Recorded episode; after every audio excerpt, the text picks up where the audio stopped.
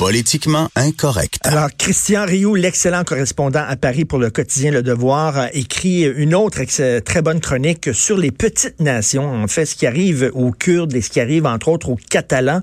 Mais on, va lui en parler. Mais d'abord et avant tout, j'aimerais lui parler euh, de la campagne électorale fédérale vue de France. Bonjour, Christian. Oui, bonjour. Bonjour. Est-ce qu'on suit ça? Est-ce que, est-ce que Justin Trudeau a perdu un peu de sa superbe aux yeux des Français?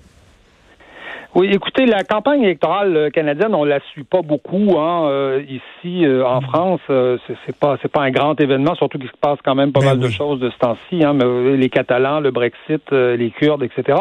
Donc, mais oui, certains quand même la suivent. Et les Français, vous savez, connaissent connaissent assez bien le Québec. Ils, ils fréquentent le Québec. c'est rare de trouver aujourd'hui un Français qui est pas allé au Québec ou qui a pas de la famille au Québec. Donc, oui, il, il, il, la suivent quand même. Mais je pense que tout le monde a noté en tout cas ici en France, le, déclin de, l'aura de Justin Trudeau. Ça, alors que surtout que les Français avaient été euh, été peut-être euh, parmi les. Je me souviens très bien quand, quand Justin Trudeau a été élu, il est venu à la COP 21 presque tout de suite après, quelques semaines après son élection. Donc à Paris, il y a eu beaucoup d'échos autour de Justin Trudeau, le jeune premier ministre flamboyant, euh, euh, à un moment où la gauche semblait, hein, semblait un peu, un peu triomphe, disparaître d'un peu partout. Tout à coup, on avait un premier ministre de gauche, en tout cas qui semblait de gauche. Et donc les Français avaient beaucoup, je pense, apprécié Justin Trudeau au début, mais ça a été, je, je dirais, un long, un long des amours jusqu'à aujourd'hui où euh, visiblement on s'aperçoit que Justin Trudeau euh, euh, périt un peu là par là où il, avait pêché. Là. oui, c'est un peu un peu comme Macron aussi. Là. À l'époque, le Macron était vu là, comme un bon un homme avec une image fantastique, qui arrive un vent d'air frais et tout ça. Bon, les, les, Français ont déchanté de Macron. Même chose, les Canadiens peut-être envers Trudeau. Là. Oui, les, Français aussi ont effectivement déchanté, notamment avec les, Gilets jaunes l'année dernière, mais je dirais que euh, Emmanuel Macron montre quand même une certaine épaisseur euh, intellectuelle et politique, un certain flair politique, une capacité d'abord de s'exprimer correctement dans sa langue et que, que, Justin Trudeau ne montre ne montre pas. Donc, donc les Français, vous voyez, ont on, font quand même la distinction parce qu'au début on les rapprochait beaucoup. On se disait ah c'est les nouveaux leaders d'une nouvelle d'une nouvelle époque et on, on a l'impression que l'époque a pas duré a pas duré longtemps, mais mais aujourd'hui, les Français mettent plus tout à fait Justin Trudeau sur le même pied qu'Emmanuel Macron. Emmanuel Macron a quand même montré euh, une certaine habileté politique à se sortir de, de, de l'impasse des Gilets jaunes, par exemple. Ça ne veut pas dire que ça ne veut pas dire qu'il est, qu'il, est euh, aujourd'hui euh, populaire partout et que, et que son avenir est assuré, loin de là.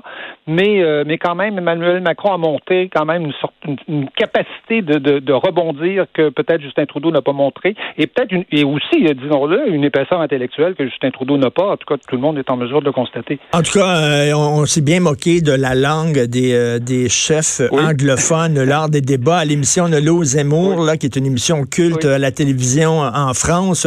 On a montré des extraits de Andrew Scheer, euh, de, de Jack Mate Singh et tout ça, qui, qui avaient de la difficulté à parler français dans les débats. Oui. Ça, c'est tout à fait surréaliste. Pour les Français, c'est complètement surréaliste d'être obligé d'écouter euh, euh, Madame May euh, parler français, Monsieur Androuchy, et, et, je dirais même Justin Trudeau, parfois, ben où, ça, où ça peine de, de toutes les façons possibles. Et je vous dirais que c'est les Français, mais euh, je pense que le Canada est le seul pays au monde où on peut accepter un niveau de langue comme celui-là. C'est, ça serait inacceptable nulle part dans le monde. Je n'imagine pas des Allemands accepter un niveau d'allemand de, de ce niveau-là, accepter, hmm. ou, des, ou des Espagnols accepter ça. Euh, partout, on imposerait une traduction, c'est-à-dire que les gens s'exprimeraient dans leur langue et puis on les traduirait avec un bon traducteur capable de traduire ça dans une bonne langue. Mais, euh, mais je pense que c'est ça, c'est vraiment typiquement, typiquement canadien. Ça n'existe nulle part ailleurs. Et euh, Christian, oui, vous avez écrit donc une chronique qui portait sur euh, le, sort difficile des petites nations. On sait qu'actuellement, euh, il y a deux peuples qui rêvent d'avoir leur pays, qui rêvent d'avoir leur territoire et qui, qui, qui boivent la tasse littéralement, les Kurdes et les Catalans. Parlons des Kurdes tout d'abord. L'abandon de Donald Trump, c'est vraiment absolument horrible. Oui, c'est une vraie, euh, c'est une vraie, euh, c'est une vraie catastrophe en tout cas pour pour les pour les Kurdes. Hein. Les Kurdes avaient eu, euh, avaient joui depuis depuis la première guerre en Irak du soutien du soutien américain. Hein. Souvenons-nous qu'en 1920, on avait promis un pays hein, aux Kurdes, le traité de Sèvres, traité jamais jamais jamais ratifié. les Kurdes sont à peu près, les chiffres varient, mais en 35 millions et 45 millions, c'est énorme hein, pour une population sans État. Assez. Euh, ben oui. on, dit souvent que les Kurdes, c'est la plus grande, la plus populeuse des, des, petites nations sans, sans État.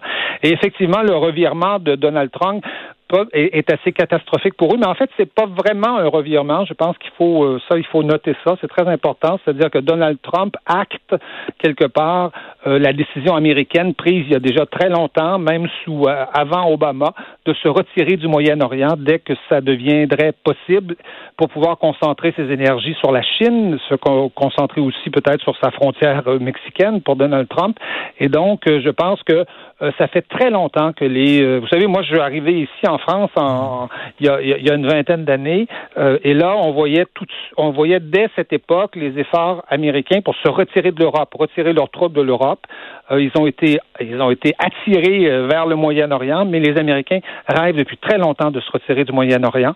Ils sont autonomes, vous savez, dans le domaine du pétrole aujourd'hui. Hein. Les Américains n'ont plus besoin de l'Arabie Saoudite pour leur fournir du pétrole. Ça ne veut pas dire qu'ils n'ont pas des intérêts là-bas, ils en ont, militaires notamment, mais ils n'ont plus besoin de ce côté-là. Ils, vont même, ils risquent même de devenir des exportateurs nets hein, de, de, de, de, pétrole et de gaz et de gaz naturel, ce qui fait que les intérêts économiques américains ont vraiment ont véritablement changé du tout au tout. Hein. Mais mais c'est quand même mal vu, le même si effectivement euh, Obama lui-même prônait le, retrait des forces américaines, euh, puis c'est très bon euh, de, de, de, le rappeler. Mais reste que bon, on le sait que si si l'Occident a gagné la guerre contre l'État islamique, c'est entre autres grâce au courage extraordinaire mm-hmm. des Kurdes, qui se sont battus, puis les femmes kurdes, qu'on voyait cheveux au vent, mitraillettes à la main, tout ça. Est-ce que vous voyez, vous, Christian, un, rapprochement à faire, parce que je le dis souvent, je ne sais pas si c'est un rapprochement qui est bancal ou pas, mais avec les harkis, euh, les Français, lorsqu'ils se battaient contre les indépendantistes algériens, étaient aidés par des Algériens pro-français qui étaient les harkis. Et à un moment donné, lorsque la France donnait l'indépendance à l'Algérie, euh, les harkis se sont tournés vers la France en disant, ben là, donnez-nous la citoyenneté française, parce que si on reste ici, on va se faire trucidés, on va se faire massacrer. Et les Français les ont abandonnés. Ils ont tous été massacrés. Est-ce que c'est un peu la même chose euh, avec Trump et les Kurdes? Euh, oui, je pense qu'on peut faire un, parallèle de ce, de ce type-là, c'est-à-dire c'est vrai que les Américains rêvent depuis très longtemps de sortir du Moyen-Orient, mais il y a, y a la manière aussi et la, façon, façon de le faire. conserver un soutien aux Kurdes, ça coûtait pas très cher aux Américains et je dirais que c'est toute la c'est toute la, la capacité des Américains d'avoir de, des alliés et de nouer des, alliances fortes et, solides. Hein. C'est la, la bonne foi des Américains qui est en, qui est en ben question ici. Euh, et, et, tous les alliés, et la prochaine fois que les, Américains vont se faire des alliés, évidemment, euh, ces alliés vont se poser la question, mais combien de temps ça va durer?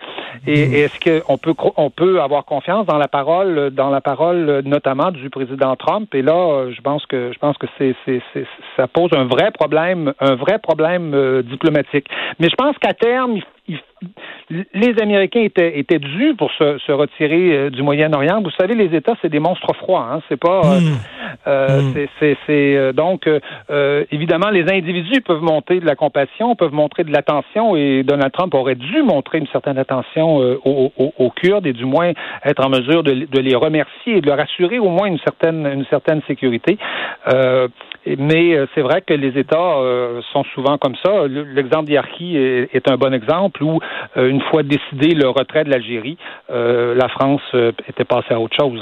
Mais, mais là, c'est parce que ça change toute la géopolitique de la région. C'est-à-dire que là, les Kurdes, les Kurdes, pour se défendre contre les Turcs qui veulent les massacrer, parce que Erdogan l'a déjà dit, là, il veut les tuer jusqu'au dernier, il s'en est jamais caché. Alors là, les Kurdes, soudainement, demandent l'aide du gouvernement syrien, ça change toute, toute la donne. Oui, ça change toute la donne et je dirais que le grand gagnant, évidemment, de cette de ce revirement-là, c'est Vladimir Poutine, Ben oui. qui n'attendait probablement pas tant. Hein. il, il déjà, il avait déjà gagné quelque part par son soutien à Bachar el-Assad et aujourd'hui, il est, il est doublement doublement gagnant. Et, euh, et donc, euh, on, on, peut penser, en tout cas, quand même, que euh, le gouvernement syrien ne laissera pas massacrer euh, massacrer les Kurdes. Là, ce serait euh, ce serait ce serait une catastrophe. Le, le, vous savez, la Syrie est un État multiethnique, multinational, qui par, qui tenait en tout cas par un, par un espèce d'équilibre un peu instable, un peu difficile dans différentes communautés. D'ailleurs, Bachar Assad lui-même venait d'une communauté très minoritaire dans, dans le pays. C'est pour ça qu'il était là, parce qu'on voulait pas mettre un représentant d'une communauté majoritaire. Donc, on peut penser, je pense, que euh, Bachar al-Assad ne laissera pas, ni Poutine ne laisseront pas massacrer les Kurdes, mais c'est évidemment euh, pour eux la fin d'un rêve, là, d'un État, euh, d'un État enfin à eux en, en C'est, c'est, c'est, ça, c'est évident. Fait. Et un autre peuple qui est en très mauvaise posture, bien sûr, c'est les Catalans. Là, vous dites dans votre chronique, euh, c'est comme si, parce que là, les leaders souverainistes catalans euh, ont été euh, condamnés à des peines très lourdes, de 9 à 13 ans de prison. Et là, vous écrivez fort justement, c'est comme si René Lévesque et Gérald Godin et les Claude Charon, ministre, ben, ministre souverainiste, se retrouvaient soudainement en prison. Oui, absolument. C'est un peu, c'est un peu si, si, on veut comparer, en tout cas, ce que, ce que ça pourrait vouloir dire pour les pour les Québécois, c'est ça effectivement. Et je, je, vous dirais que moi-même, qui est allé tellement souvent en, en, Catalogne pour couvrir le référendum, pour couvrir euh, toutes les élections, un peu, un peu, tout ce qui s'est passé dans ce pays-là depuis euh, depuis une quinzaine d'années, euh, je vous dirais que je, je, je n'en reviens pas qu'on ait poussé les Catalans à ce point, euh, au point, au point où il y a des violences aujourd'hui dans les rues. Je, je, je, vous le dis, je, ne connais pas de peuple plus pacifique que les euh, que les Catalans, euh, qui ont toujours défendu leurs intérêts par des moyens éminemment éminemment démocratiques, des formes de représentation, des élections. Les indépendantistes, vous savez, sont encore au pouvoir en Catalogne aujourd'hui. Ils se sont fait réélire après le après le après le référendum un peu un peu bancal qu'ils ont qu'ils ont tenu.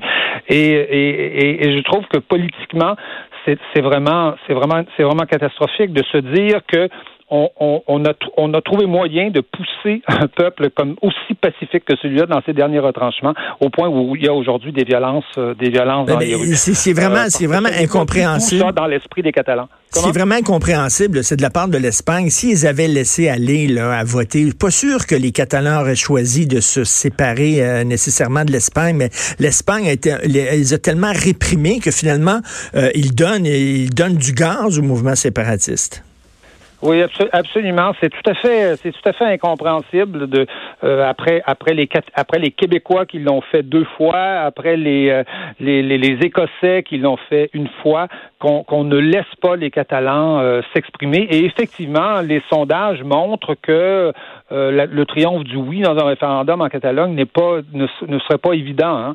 Et je pense que l'immense majorité et si, et si Madrid montrait une ouverture à la négociation pour renégocier négocier le statut des, des, des nationalités, ce qu'on appelle là-bas les, les, nationalités. Euh, on, je, je, suis absolument convaincu que euh, que les Catalans euh, que les Catalans négocieraient de bonne foi et et ce pourrait se satisfaire, du moins pour un certain temps, en tout cas, de, d'une sorte de d'une sorte de lac Meach. Il hein. euh, euh, y a un grand point commun entre les Québécois et les Catalans, c'est que tout ça a commencé par un lac Meach. Il y a ben eu un lac Meach euh, au Québec, mais il y en a eu un en, Catalogne qui était qui était qui était les demandes constitutionnelles catalanes à voter voter par le Parlement de, de, de Madrid et ensuite plusieurs mois après, même quelques années après, annulé par la Cour suprême, par la Cour suprême euh, espagnole, alors que Madrid avait euh, à l'époque accepté les demandes euh, constitutionnelles catalanes. Alors, c'est tout cet imbroglio qui nous mène à, à, cette violence aujourd'hui, qui est vraiment un échec politique, en tout cas de l'Espagne, et je vous dirais un échec plus que ça, un échec politique de l'Europe. Hein. Ben c'est ça. L'Europe est d'un silence coupable sur cette question-là. On ne comprend pas que l'Europe dénonce la Pologne dénonce la Hongrie au moins de petit écart euh, du système judiciaire hmm. et que là, elles se tiennent, elles se tiennent silencieuses. Tout à fait, exactement comme européenne à mon avis. Justin Trudeau aussi qui garde le silence. Merci beaucoup, Christian Rio, correspondant à Paris pour le quotidien Le Devoir. Merci. Et bonnes élections. Merci beaucoup. Au revoir. Au revoir, au revoir. C'est vrai que la France a d'autres chats à fouetter avec ce qui se passe en Europe, puis ce qui se passe en France même. je pense que les élections au Canada, c'est le dernier de leurs soucis.